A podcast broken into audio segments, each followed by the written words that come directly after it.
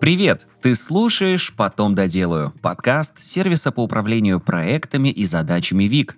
У микрофона ведущий подкаст Илья Вахмистров, и мы продолжаем разговаривать с тобой о том, как укладываться в дедлайны, работать в команде и быть лучше. Знаешь, как-то так сложилось, что мы считаем деньги самым нашим ценным ресурсом. Мы готовы не отдыхать и не спать из-за сверхурочной работы, чтобы не лишиться премии или побольше заработать на дополнительных проектах. Но на самом деле мы знаем, что самый ценный ресурс – это время. Деньги можно заработать и приумножить, а вот время, увы, никак. Временем не пошуршишь в кошельке и не увидишь его баланс в приложении банка, именно поэтому оно так незаметно утекает. В этом выпуске мы хотели найти ответы на вопрос, а как любой нормальный человек может успевать реализовывать свои мечты и планы, но так, чтобы не умирать от дел – мы хотели найти советы, которые реально выполнить, и для этого решили посмотреть на время как на осязаемый ресурс, то есть как на деньги. Представь, будто у тебя есть 24 рубля на день, и за каждое действие нужно платить. 8 рублей ты тратишь на сон, еще 2 рубля на дорогу до офиса. Осталось 14 рублей. 8-9 из них уйдут на работу, и осталось лишь 5 рублей на множество других дел взрослой жизни. Убрать дом, купить еды, провести время с семьей, спортом позаниматься, сериал посмотреть, да банально маме позвонить. Кажется нереально заплатить за все это оставшимися 5 рублями, и нужно больше. Но что делать? Можно уйти на удаленку и сэкономить на дороге. Можно отобрать 2-3 рубля у сна. Или обнаглеть и работать меньше 8 рублей. Но тут что-то ломается. На сон остается только 5 рублей, а на нем лучше не экономить, мы как-то об этом говорили. И это отражается на здоровье. Или босс возмущается, что на работу ты тратишь всего лишь 6 рублей, а уговор был на 8,5. И на удаленку не отпустил, то есть 2 рубля так и пропадают в дороге. Как ни крутись, больше 24 рублей не появится. Так что надо как-то научиться управлять тем количеством, что есть. И вот что ты можешь сделать. Шаг первый. Проведи аудит времени – Управление личными финансами начинается с понимания, куда уходят деньги. Берешь Google табличку или приложение для отслеживания финансов и записываешь туда ежедневные траты. Простейший самоконтроль, но он поможет узнать, например, что 30% твоего дохода незаметно уходят на доставку еды или на походы в кафе. Так вот, по аналогии, заметить, куда утекает время, совсем несложно. Здесь тоже придется записывать траты несколько дней, то есть провести дисциплинированный аудит. Вот как это сделать. Первое. Выдели 2-3 дня на проведение аудита. Нужно получить динамику, так что одним днем тут не ограничишься. Второе. Посчитать часы можно в электронной таблице, где одна строчка – это один час, и просто записываешь в таблицу, что ты этот час делал. Ну а можно просто записывать все это на бумаге. Третье. Полезно поставить на каждый час таймер, чтобы он напоминал, что надо обратить твое внимание, за каким именно занятием прошел твой последний час. Ну и по итогу, через 2-3 дня ты получаешь данные для анализа. Кстати, временной аудит надо проводить честно. Помни, что ты делаешь это не для начальника, а для себя. Конечно, можно не заморачиваться с электронными таблицами, но важно несколько дней пристально последить, на что уходит твое время. Важно действительно смотреть. Ага, вот тут я два часа ехал на работу, а тут три часа листал рилсы, а вот здесь я читал книгу 40 минут, а на работу потратил 9 часов.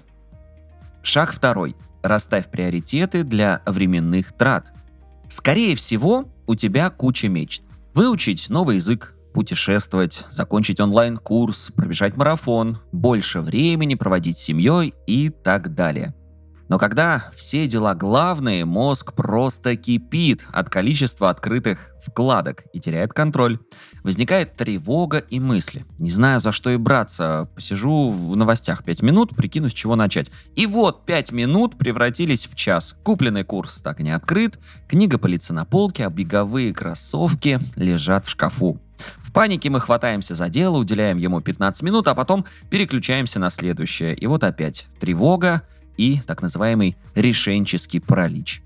Спастись из ловушки надо когда-нибудь сделать, поможет расстановка приоритетов. В идеале их должно быть не больше пяти.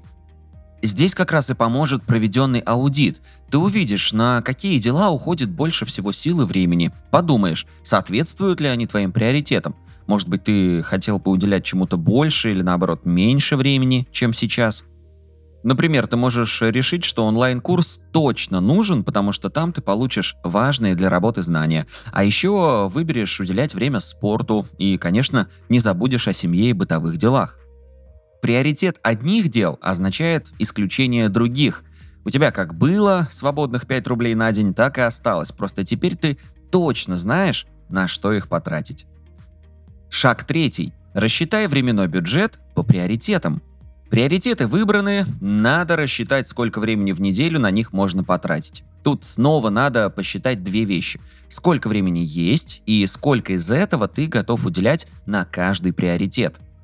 Вот крайне идеализированные расчеты. Если ты работаешь 8 часов в день и спишь 8 часов, счастливчик, то в неделю у тебя есть около 40 свободных часов. Плюс выходные дни – это еще 16 свободных часов на каждый день. Итого 72 свободных часа. Но давай не забывать про дорогу, всякие бытовые вещи, помыть посуду, протереть пыль, разговоры с коллегами и семьей. Про прокрастинацию и другие вещи тоже забывать не будем, на которые время тратится незаметно. Посчитаем так, как будто у тебя есть в будни свободных, ну, часов 5, а в выходные 10. Получается, в неделю свободно 45 часов. Истина, как всегда, где-то посередине. Мы не знаем, сколько у тебя свободных часов, но ты это наверняка уже плюс-минус понимаешь из проведенного аудита. Теперь распределяй свободное время по приоритетам. Проще всего начинать планирование временем за неделю. Если дело не ежедневное, это более гибкий подход. Например, вот так. Проводить время с семьей 2 часа в день, то есть 14 часов в неделю. Тренироваться, чтобы привести себя в форму 3 часа в неделю. Пройти онлайн-курс 5 часов в неделю, писать книгу 2 часа в неделю, читать специальную литературу 3 часа в неделю. Получилось 27 часов. Даже это довольно плотное расписание, хотя свободные часы вроде как будто бы остались. Ну и правильно. Не рассчитывай бюджет под завязку. Всегда оставляй хотя бы 1-2 свободных часа в день. Ты живой человек, который ест, ходит в душ, залипает в соцсетях и редко эти дела вносит в распорядок дня. Не уделяй планированию слишком много времени. 15 минут в день или час в неделю этого более чем достаточно. Но тут надо убедиться, что все не пойдет наперекосяк, хотя, скорее всего, так оно и будет. Но некий контроль тебе все-таки доступен. Для этого нужно взяться за распределение бюджета на каждый день. Шаг четвертый. Используй таймблокинг. Ради достижения денежных целей нужно учиться защищать бюджет от непредвиденных трат, а чтобы не тратить попусту время, в дело вступает таймблокинг, и его надо применять к каждому дню. Смысл таймблокинга – поделить день на временные блоки, отвести каждый из них под определенное занятие и, собственно, заблокировать время от вторжения других дел. Получится такой классический распорядок дня, где каждому делу соответствует конкретное время – Таймблокинг бывает разной гибкости. Если день насыщенный, лучше вносить в расписание даже рутину, как обед или время в дороге. Если важно сконцентрироваться на нескольких важных задачах, а остальное время оставить гибким, делай только 2-3 фиксированных блока. Ну и если что-то не складывается, блоки можно двигать, только без фанатизма, иначе смысла в этом не будет. Когда ты попробуешь жить по таймблокингу пару дней, станет ясно, получается ли и как в реальности складывается твое расписание. Корректируй и переноси метод таймблокинга на всю неделю. Шаг пятый. Выжми максимум из своего временного бюджета. Мы выяснили, что на планы и дела у нас есть ограниченное количество времени, но из него можно выжать гораздо больше, чем кажется. Делай несколько дел разом с помощью комплектации.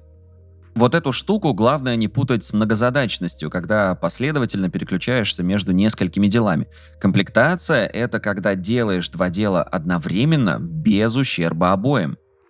Например, смотреть сериал и работать не очень продуктивно, а вот послушать образовательный подкаст на пробежке или поболтать с мамой, выгуливая собаку, вот это подойдет. Еще, например, можно смотреть видеокурс, пока моешь посуду, или зайти за продуктами, когда гуляешь с детьми. Просто оцени, что именно получится совмещать без потери продуктивности. Экспериментируй, совмещая разные варианты занятий, и все получится. Фокусируйся на важном, делегируй неважное и автоматизируй. Чтобы качественно использовать блок времени, от души фокусируйся на задаче в моменте.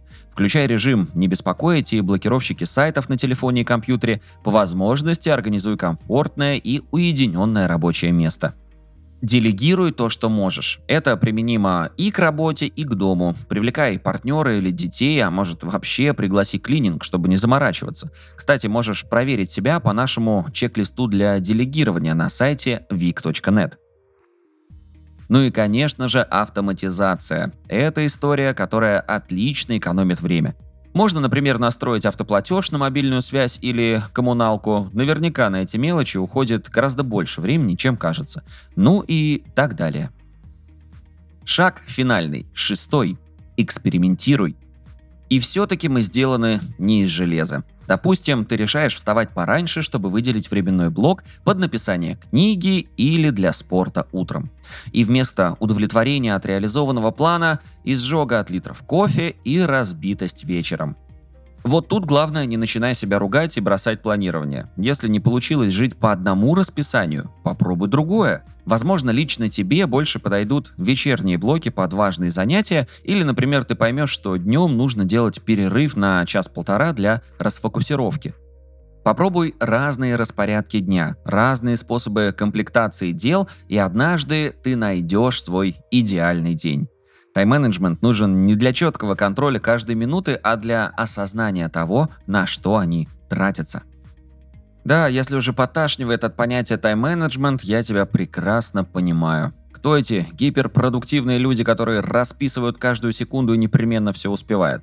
Ну, нету таких. Ну, конечно, некоторые пытаются, но не всегда все получается. Мы же все-таки живые, и невозможно 24 часа в сутки жить по расписанию. Не потому, что мы ленивые, а потому, что вокруг столько хаоса, который от нас зачастую не зависит.